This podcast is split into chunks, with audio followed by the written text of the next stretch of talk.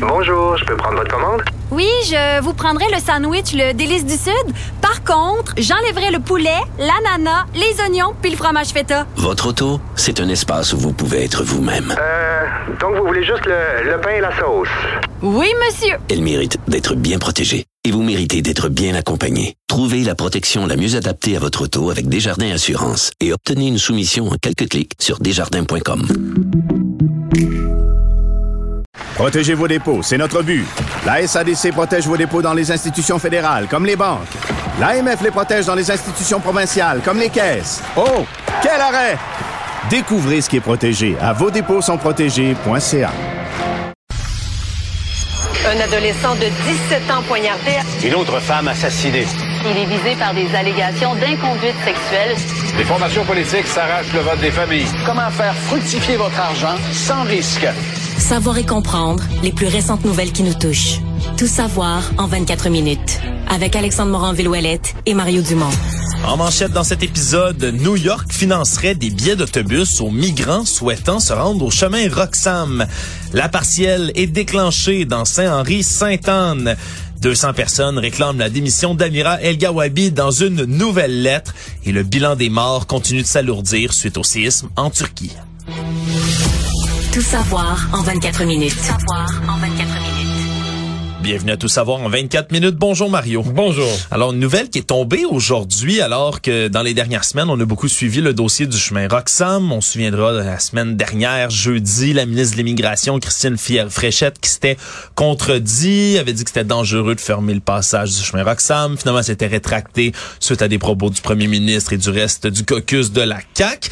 Et là, nouveauté dans ce dossier, on apprend que des migrants qui arrivent aux États-Unis recevraient des billets d'autobus gratuits pour se rendre jusqu'à Plattsburgh pour ensuite prendre des taxis et, Et se rendre directement. remis par la garde nationale. Ouais, ni plus ni moins que par les autorités américaines, tout ça pour après Financé ça. par la ville de New York, avec Oui. la connaissance de cause du maire de New York. Ouais, ouais, qui aurait confirmé, entre autres, à certains médias, Avoir un cette programme nouvelle. de paiement pour ça. programme de paiement pour ça au moment où au Canada, mais particulièrement au Québec, ça devient une priorité du gouvernement Legault de faire pression pour qu'on ferme le chemin Roxham. Donc, on paye l'autobus pour se rendre à Plattsburgh jusque dans les lieux où, à partir de là, c'est tu prends un taxi, là, le, dernier, Ouais. le dernier petit bout pour venir au chemin Roxham. Selon ce qui est euh, appris euh, du côté du New York Post, il y a un chauffeur de camionnette qui expliquait qu'à peu près 100 personnes descendent à la station d'autobus de Plattsburgh par jour environ.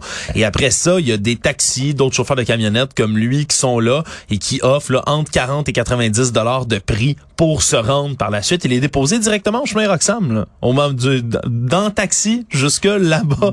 Et les billets, comme je le dis, ben avant ça, pour se rendre jusqu'à la station de Plattsburgh, mais serait gratuit, remis par la garde nationale au Port Authority Bus Terminal de Manhattan. À cet endroit-là, lorsque les migrants arrivent en provenance de la frontière sud-américaine, eh bien, on leur donne des soins médicaux, un logement, ou après ça, ben, ce qu'on leur dit, c'est voici les endroits en autobus où vous pouvez vous rendre.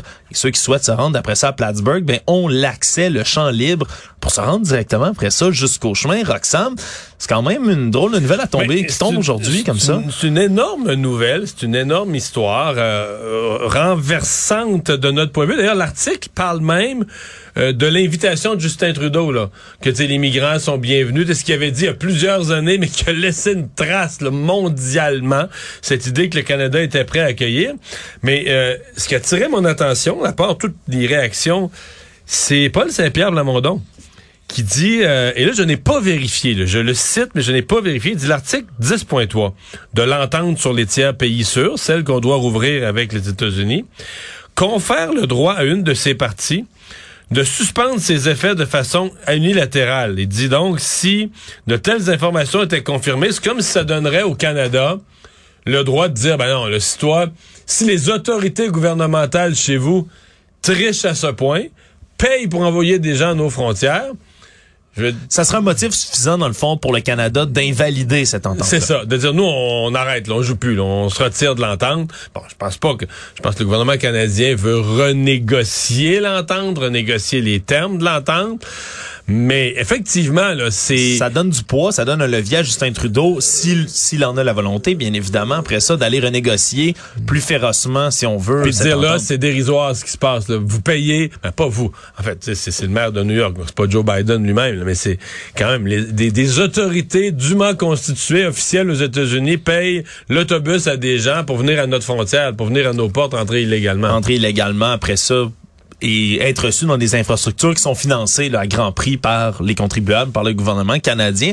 Donc c'est sûr qu'on n'a pas encore toutes les réactions non plus, Mario, là, les échos de cet article. J'imagine qu'à Ottawa, ils vont s'en faire poser des questions pas mal. Ben là. ils sont tous ensemble. En fait, François Legault est avec Justin Trudeau pour deux jours. là. Ce soir, euh, c'est l'espèce de souper, puis demain, la réunion sur le... le- bon, le- ils ont un gros sujet, c'est les transferts en santé.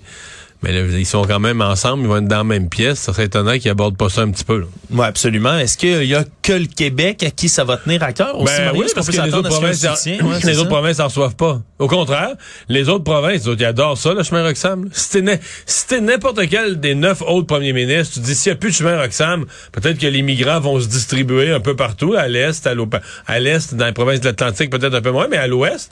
Mais là, tant que t'as le chemin Roxham, le Québec en ramasse 85 C'est par, Tout le monde est content.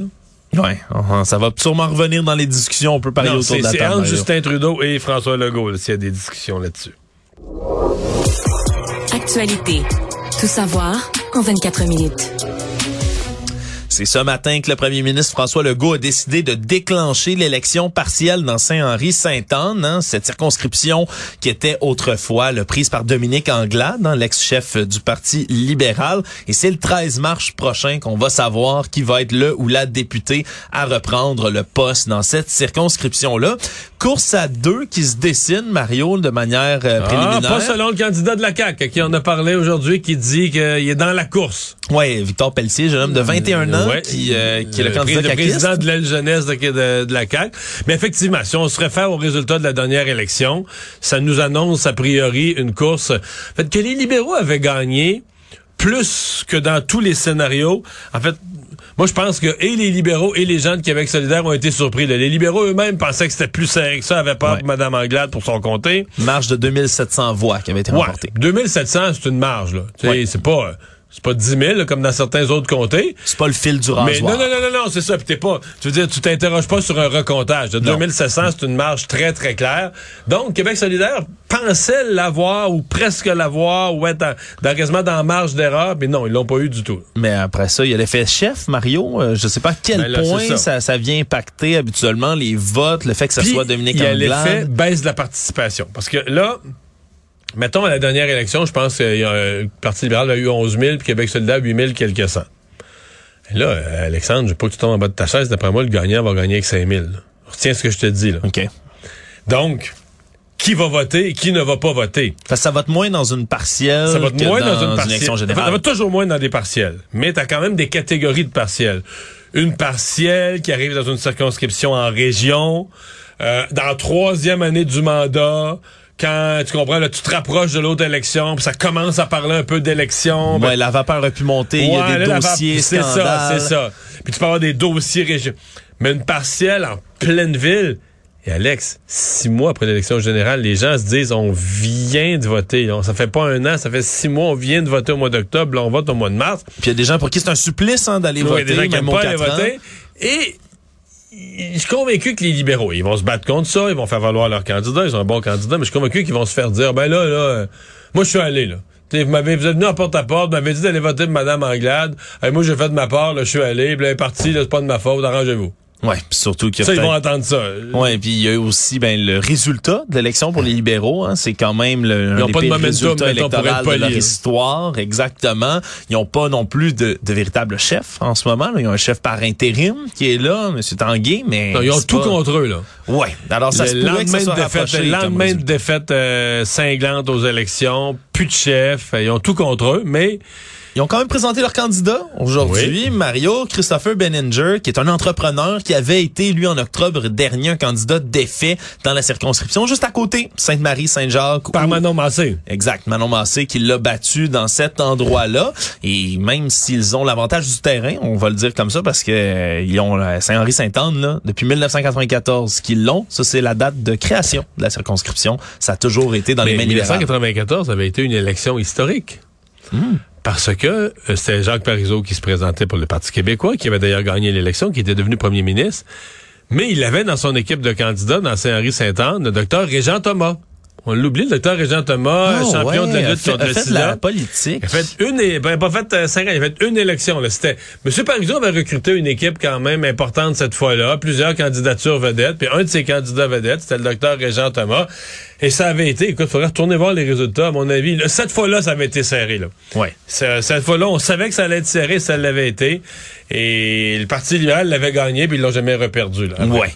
Et là, on espère le faire perdre avec euh, la candidature de l'avocat Guillaume Clich-Rivard, qui avait été battu par Dominique Anglade, donc qui se représente. C'est le round 2 dans cette circonscription-là pour lui. Donc, c'est lui qui avait perdu par 2700 voix. On verra s'il va faire un meilleur résultat pour euh, c'est- la bataille des libéraux euh, euh, Québec solidaire là. C'est une bataille pour qui est la véritable opposition officielle. C'est une bataille pour qui obtient le temps de parole, dans, dans les débats. C'est une, mettons, mettons que le, gouvernement Kakis fait une annonce, là. Mais tout de suite, le libéraux et euh, euh, solidaire, c'est qui va passer aux nouvelles le premier, là, comme, tu sais, va avoir le commentaire qui, qui, qui, qui attaque la, la mesure Kakis ou la, c'est toujours ça. Et en plus, ils sont dans, ça, c'est une compétition pour l'espace médiatique, appelons ça comme ça, pour la visibilité. L'autre compétition, c'est pour Montréal. Ben oui. Parce que tout le monde concède le- l'extrême ouest de Montréal anglophone aux libéraux. Ouais, ça, Mais c'est le reste de Montréal, le centre de Montréal, le cœur de Montréal, on l'a vu à la dernière élection générale, il y a un petit peu de CAC PQ dans, à Pointe-aux-Trembles, dans l'extrême est, là. Mais dans tout le centre de Montréal, c'est une guerre entre les libéraux et Québec solidaire. Donc, chaque comté devient euh, Un, le champ de, un bataille. exactement. Absolument. Et il nous manquera de voir les autres candidats, Parti conservateur, Parti québécois aussi, qui n'ont pas encore Ouais. présenté leur candidature là-dedans. Je vais faire une prédiction. Vas-y, Mario. Je pense pas que le Parti québécois va gagner dans Saint-Henri-Saint-Anne. Est-ce que le Parti Je vais faire une autre conservateur pourrait gagner? Je pense pas que le Parti conservateur va gagner dans Saint-Henri-Saint-Anne. Les prédictions de Mario sont entrées, mesdames et messieurs. Une autre lettre est sortie aujourd'hui au sujet de Madame Amira El Gawabi, mais cette fois-ci, c'est pas pour l'appuyer, Mario, c'est plutôt pour réclamer non seulement sa démission, mais également l'abolition complète du poste de représentante spéciale à la lutte contre l'islamophobie. Et là, c'est plus de 200 personnes qui ont signé cette lettre-là, dans laquelle on retrouve, entre autres, le sociologue Guy Rocher, la militante d'origine saoudienne Ensa Faidar, la femme de Raif Badawi. On a Mais également... c'est tous les abonnés habituels à la, la laïcité. Là. Absolument, mais on, dont dit la, moitié là-dedans ouais, la moitié. sont d'origine musulmane au moins dans, dans le cadre de cette lettre-là. Et pour Madame, pour ce qui est de Madame Gawabi, on demande sa démission pour les mêmes raisons que tout ce qu'on a entendu, ses propos contre les Québécois, multiples écrits, paroles qui ont été relevés dans les dernières euh, semaines, mais également le, comme je l'ai dit, l'abolition du poste de représentant spécial à l'islamophobie. Ça, c'est nouveau quand même, Mario, de vouloir abolir ce poste-là. Et ce qui explique, c'est que selon eux, ce terme-là de lutte contre l'islamophobie, mais ça confond deux choses. Le respect des musulmans, puis le respect absolu des préceptes de l'islam. Parce qu'il y a plusieurs pays, entre autres, qui utilisent ce prétexte-là en disant que tout est de l'islamophobie dès qu'on critique la religion de l'islam avec un grand I. Fait qu'à la limite, quelqu'un qui critique le régime des mullahs en Iran puis qui appuie les femmes qui militent contre le port du voile obligatoire, C'est de c'est l'islamophobie. l'islamophobie. Voilà, c'est pas un amalgame que tout le monde fait, bien évidemment, mais ça arrive dans plusieurs cas, tout comme la notion d'antisémitisme, par exemple, est souvent prise pour quiconque essaie de critiquer le régime en Israël. Mais tout le monde va dire, c'est de l'antisémitisme, c'est de la haine envers les Juifs. Attention, il y a deux poids, deux mesures. Dans celle-là, c'est c'est cette raison-là qui justifie en ce moment qu'on réclame cette abolition du poste. Encore une fois, ça risque peut-être d'être un coup d'épée dans l'eau, le monsieur Trudeau qui ne Ouais, risque pas de reculer. Mais quand même, c'est encore une autre lettre qui vient contrebalancer celle d'une trentaine de personnes qui venaient appuyer Madame El Gawabi. Tout savoir en 24 minutes. Tu seras pas surpris, Mario, si je te dis qu'une hémorragie d'enseignants dans les dernières années au Québec. Mais de combien? On vient de la chiffrer, du moins en partie, des données qui ont été comptabilisées par nos collègues du Journal de Montréal qui a appris que 4000 profs qui ont démissionné depuis trois ans dans les écoles publiques au Québec. Donc, dans les trois dernières années, là, au moins là-dedans, là, juste l'an dernier, 2700 enseignants qui ont annoncé leur départ. Puis si on prend pas en compte les départs à la retraite, Mario, c'est vraiment des démissions. OK, il se peut qu'il y en ait là-dedans, par exemple, que ce soit relocalisé, trouver un emploi dans une autre, un autre centre de service scolaire, par exemple, ou donc qui aurait changé pour des non, meilleures il y en a beaucoup qui sont rendus carrément dans, ils font d'autres choses dans la vie, là. Exactement. Puis ça, c'est des chiffres, Mario, qui peuvent, qui ont le potentiel d'être assez partiels parce qu'il y a 72 centres de services scolaires. Et ça, c'est les données de 55 de ces centres-là seulement. Et déjà, on est au nombre de 4000 profs qui ont déserté les écoles, beaucoup qui sont à bout de souffle. Et selon la Fédération des syndicats de l'enseignement, c'est plus juste les nouveaux enseignants. Pendant un bout, c'était vraiment ça, des jeunes qui arrivaient dans la profession, qui s'essayaient, puis qui trouvaient ça trop difficile, des conditions affreuses. Puis souvent, quand tu commences dans la profession d'enseignant, la permanence, ces concepts-là, c'est tellement difficile à avoir. Il y en a beaucoup qui quittaient. Mais là, on a rehaussé euh, d'abord le, le, le premier échelon. Là. Oui, Beaucoup. là. C'est-à-dire qu'on commençait avant 40 quelques mille. Puis on disait ça, c'était démotivant pour les nouveaux. Mais là, on dit que la majorité des profs qui quittent sont entre 35 et 55 ans, Mario. Donc, c'est plus âgé. Des profs d'expérience, souvent, qui décident tout simplement de quitter le réseau. Et on rappelle qu'en ce moment, il manque à peu près 600 enseignants dans le réseau scolaire, dans son ensemble. Donc, qui est une hémorragie Puis on comme sait déjà qu'il va en manquer plus à la prochaine rentrée parce qu'il y a plus de retraites qui se prennent Il y a plus de retraites que qui de se nouveaux arrivants. Et je rappelle que le nombre de retraites n'est pas comptabilisé dans ce 4000-là, dont le 2700 de l'an dernier. Donc, est-ce qu'on risque de voir encore un chiffre énorme comme ça d'enseignants qui vont quitter d'ici la prochaine année? Mario, c'est inquiétant et on est, on voit vraiment qu'on n'est pas prêt de l'avoir réglé, là, cette pénurie d'enseignants. Toujours dans le milieu de l'enseignement, une histoire rapportée par le bureau d'enquête du, Ouais. de Québécois c'est Toute une histoire certaine. toute une histoire. On apprend euh, qu'un enseignant d'une école secondaire de Trois-Rivières a mis enceinte une de ses étudiantes de 16 ans, mais qui l'enseigne malgré tout encore et toujours? C'est une histoire qui remonte il y a 25 ans. L'homme a entamé une relation intime avec une de ses étudiantes de 16 ans, je rappelle, et elle est tombée enceinte. Il a eu un enfant, donc, avec elle. Par la suite, est tombé amoureux d'une autre adolescente qui était dans sa classe. Lorsqu'elle a été majeure par la suite, il a eu trois enfants avec elle. Là, on parle donc de deux relations avec des étudiantes. Le problème, c'est que cet homme-là, dont on, on doit taire le nom, a été embauché, lui, par la commission scolaire du chemin du roi en Mauricie et travaille encore là. Et quand on fait des demandes pour savoir qu'est-ce qu'on va faire avec ça du côté du centre des services scolaires, on dit qu'on n'a aucun motif à sévir contre cet enseignant-là et donc qui peut continuer à exercer son poste. Et Marois Risky du Parti libéral a demandé aujourd'hui le déclenchement d'une enquête à Bernard Drainville, le ministre de l'Éducation, en disant que la loi sur l'instruction publique permet au ministre d'entamer ce genre d'enquête-là. C'est une histoire un peu folle, Mario, de savoir qu'on peut mettre enceinte, mais là, deux étudiantes, une mineure, restant en poste, enseignant encore 25 ans plus tard. Ça semble complètement fou. C'est certainement étonnant. J'ai vu le, message de Marois Risky. J'ai dit, on s'en met, on s'en met direct au ministre. Le cas d'un enseignant, on remonte direct au ministre. C'est Christian Dubé qui disait qu'il voulait pas se retrouver dans le système de santé à faire de la, de la micro-gestion sur chacun des cas. Euh, pense que ça, je pense que là-dedans, il y a aussi une question d'époque. Ouais. Je pense pas que ce qui est arrivé il y a 25 ans, si c'était arrivé il y, a, il y a 25 jours, ça aurait eu la même conséquence. Mais euh, Qu'on puisse pas prendre d'action aujourd'hui, spécial? c'est non mais c'est c'est un, un des sujets du jour où tout le monde est renversé, tout le monde. Mais en même temps, tu te dis mais là si ça fait parce qu'on dirait qu'une fois que t'as pas agi dans le temps, mettons que ça fait je sais pas, mais ça fait quoi, ça fait 20 ans là, que tout est correct ou quelque chose. Ouais, puis là, l'enfant en question. Non, c'est bizarre. a presque mon âge, Mario. Je le Ah ouais, comme ça. ça, c'est bizarre parce que tu dis, OK, est-ce que on va-tu sévir après, mettons, deux décennies de quelque chose, mais techniquement, c'était comme pas loin d'un geste criminel. En tout cas, je sais que je, suis renversé par cette histoire-là aujourd'hui. Et euh, mais euh, on est remonté, c'est Bernard Drainville lui-même qui doit s'en occuper.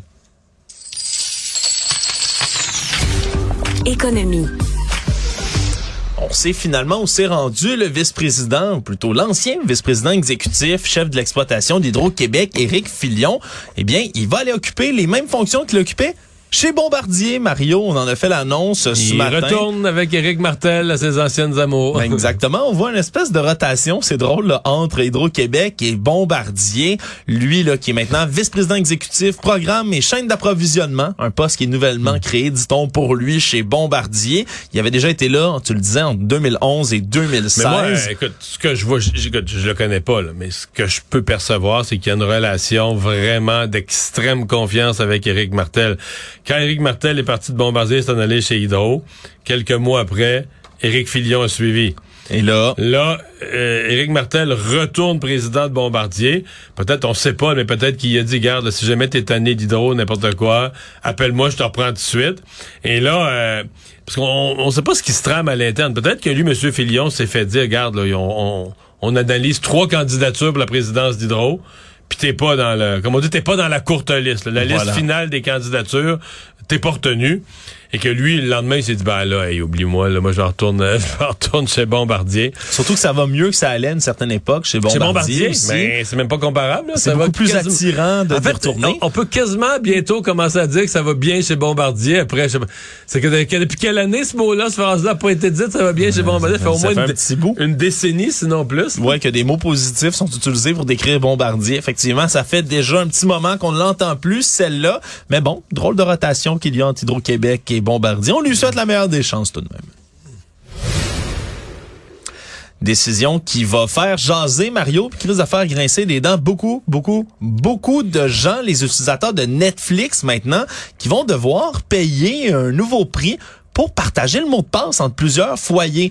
Terminez le temps où vous pouvez partager des comptes, par exemple, euh, pour les gens de ma génération, le compte de vos parents, vous avez le vôtre dans le, votre Je pense qu'il y a dans beaucoup de compte. jeunes de 20 quelques années en appartement qui euh, regardent Netflix avec le compte de leurs parents. Ben, J'en fais partie, Mario. Ça a toujours été la- une des recettes de Netflix d'avoir justement dans le mot de passe. Hein? Le, le prix à l'origine, non, mais ouais, c'était cinq appareils. C'était cinq. Un abonnement, c'était bon pour cinq... euh, cinq appareils différents, effectivement. Mais maintenant, ce qu'on dit, c'est qu'il va falloir payer un supplément d'à peu près 3 dollars par mois si vous voulez pouvoir encore avoir ce service-là. Sinon, dans le coût mensuel de base de 9,99, ben maintenant, vous allez devoir enregistrer votre, euh, votre Wi-Fi, Mario. Ni plus ni moins. Et là, ça risque de devenir fait un que tu casse- plus écouter votre Netflix à l'hôtel, mettons. Mais c'est ça le problème aussi. Là, on commence à voir toutes sortes de problèmes, puis j'ai l'impression que ça va devenir Non, mais là, les gens vont capoter parce que les gens qui voyagent, tu sais, écoutent Netflix partout, là. Oui, puis là, va À falloir... l'hôtel, louer Airbnb. Ouais, là, va falloir faire des vérifications chaque fois qu'on veut arriver sur un nouveau Wi-Fi. Puis, euh, tu sais, t'es à l'aéroport, tu veux écouter, tu te mets sur le Wi-Fi, tu veux écouter un film en attendant ton avion. Va falloir que tu fasses des démarches avec ton courriel pour valider que c'est bien toi. Je sais pas exactement comment ils vont installer ça. Ben, Peut-être qu'ils vont le marier avec un sel, là. Ouais, ça, Ils vont ça, t'envoyer un code sur ton sel pour voir que t'es bien... ça risque de, de faire de faire grincer des dents, Mario, cette nouvelle-là. Mais bon, quoi qu'il en soit. Mais eux, leur but, c'est qu'ils vont avoir, ils vont, ils vont augmenter leurs revenus. Il y a plus de gens qui vont payer l'extra ou qui vont carrément s'aller sur un nouvel abonnement qu'il y a de gens qui vont se désabonner complètement. C'est l'espoir de Netflix, Mario. Donc, si vous aviez... Là, est-ce que moi- tu penses que quelqu'un, parce que là, les gens vont chialer. Moi, j'ai qu'ils hâte vont- de voir par Est-ce qu'ils rapport vont aux autres se services. désabonner? Mais La question, en fait, c'est que maintenant, autrefois, Netflix, c'était l'empereur, le souverain suprême de tous les, euh, les réseaux Là, comme ça. Mais là, t'as Disney, Mais est-ce que les autres ont des- que Crave, les autres HBO, Amazon. Oui. Il, eux autres, c'est encore ce Il y a juste format-là. Netflix qui fait ça, là. Moi, Mario, je veux, je veux pas le dire trop fort, je suis sur le compte Amazon d'un de mes amis depuis des années. J'ai jamais utilisé, moi, je, suis- comme sur un compte, j'utilise le mot de passe de quelqu'un d'autre pour écouter tout ça avec son consentement, bien évidemment, mais j'ai jamais eu à payer pour ce service de streaming-là, puis je pouvais faire la même chose avec Netflix, admettons que j'avais le compte de quelqu'un d'autre. Là, si Netflix sont tout seuls à imposer cette règle-là, puis tous les autres services de streaming le font pas, ben, ça se pourrait. Tu penses qu'ils ont des désabonnements? Ça se pourrait, Mario. Ça se pourrait, on verra. À suivre. Le monde. Le bilan continue de s'alourdir en Turquie, en Syrie, après le passage d'un séisme, plutôt d'un séisme et d'une réplique très puissante, 7.8 et 7.5 sur l'échelle de Richter de, de chacun. Et c'est vraiment là des bilans extrêmement lourds. On parlait plus tôt ce matin de 2300 morts en Turquie, en Syrie, au-dessus de 8500 blessés, 2800 immeubles effondrés et ça continue encore de s'alourdir. Les bilans officiels qui sont pas ressortis, qui devraient paraître en fin de journée, mais vraiment une espèce de tempête parfaite de bâtiments trop vieux, souvent mal adaptés à des séismes, parce que c'est un endroit où il y en a presque une fois par cent ans, Mario, des séismes, pas plus que ça.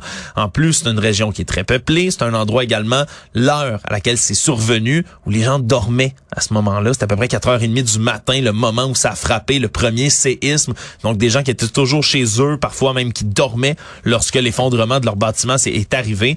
Et là, ce sera, euh, dans les jours qui vont suivre, un bilan qui va s'alourdir au fur et à mesure où on retrouvera pas des gens, ou qu'on risque de les retrouver décédés finalement, qui vont passer de disparus, manquant à l'appel à simplement décédés. Vraiment une situation qui est extrêmement terrible et inquiétante. Le Canada, de par la bouche de Justin Trudeau, qui a promis de l'aide, tout comme plusieurs pays internationaux, c'est quelque chose, Mario. Ah mais c'est un c'est un des gros. Ça faisait un bout de temps qu'on n'en avait pas eu un comme ça. Pour la Turquie, c'est le plus gros du siècle, donc ça donne euh, une idée.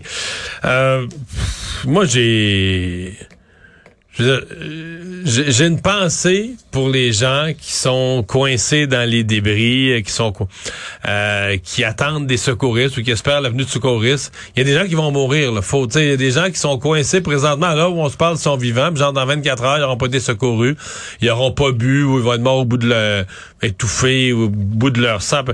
C'est épouvantable. C'est une des pires façons de mourir. Mais euh, le bilan, il n'est pas fini de s'alourdir parce que là, non.